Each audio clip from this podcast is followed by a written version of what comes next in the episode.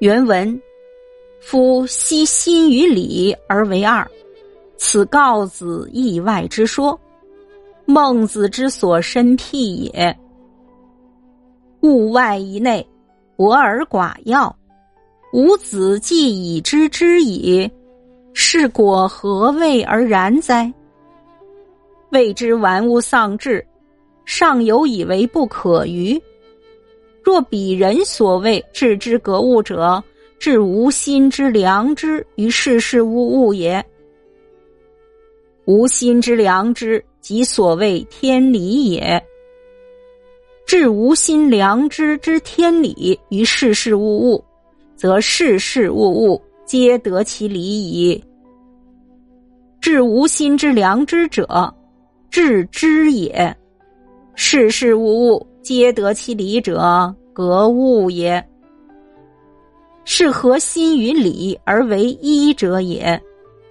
合心与理而为一，则凡区区前之所云与诸子晚年之论，皆可以不言而喻矣。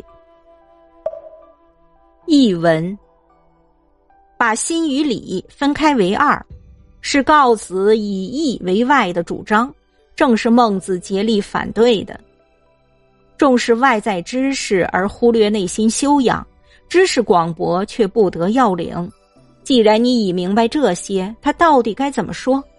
讲他玩物丧志，还认为有什么不正确之处？我讲的置之格物，是将我心的良知推至到各种事物上。我心的良知，也就是所说的天理，把我心良知的天理推至到各种事物上，那么各种事物都能得到理了。推至我心的良知，即为置之；各种事物都得到理，即为格物。